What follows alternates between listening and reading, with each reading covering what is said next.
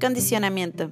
Cuando pienso en el condicionamiento, viene a mi mente casi de manera inmediata el experimento de Pavlov y el estímulo condicionado, donde nos describe el aprendizaje o modificación de conductas como un proceso objetivo, simple y mecánico, donde el cerebro se convierte en un coordinador de reflejos.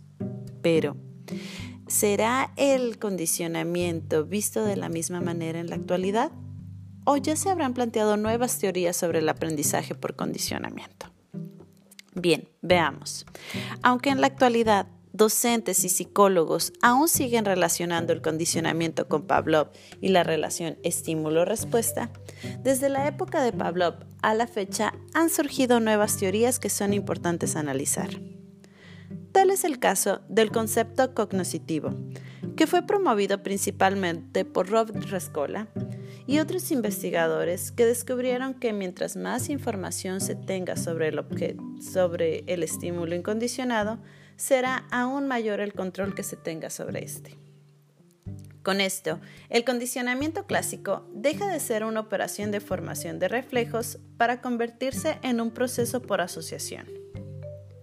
Después, llega el concepto neurobiológico, traído por Eric Kandel, quien estudió las bases neuronales de varias formas de aprendizaje, tal como el condicionamiento manipulado directamente por las neuronas de un caracol marino.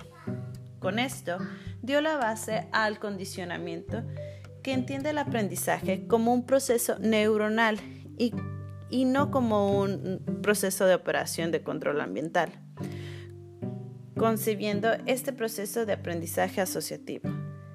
Con esto podemos observar la influencia que tiene el condicionamiento y que aún es aplicable a nuestra fecha y funcional para algunas terapias. Pero también es importante seguir investigando para tener aún mayor éxito en nuestra práctica.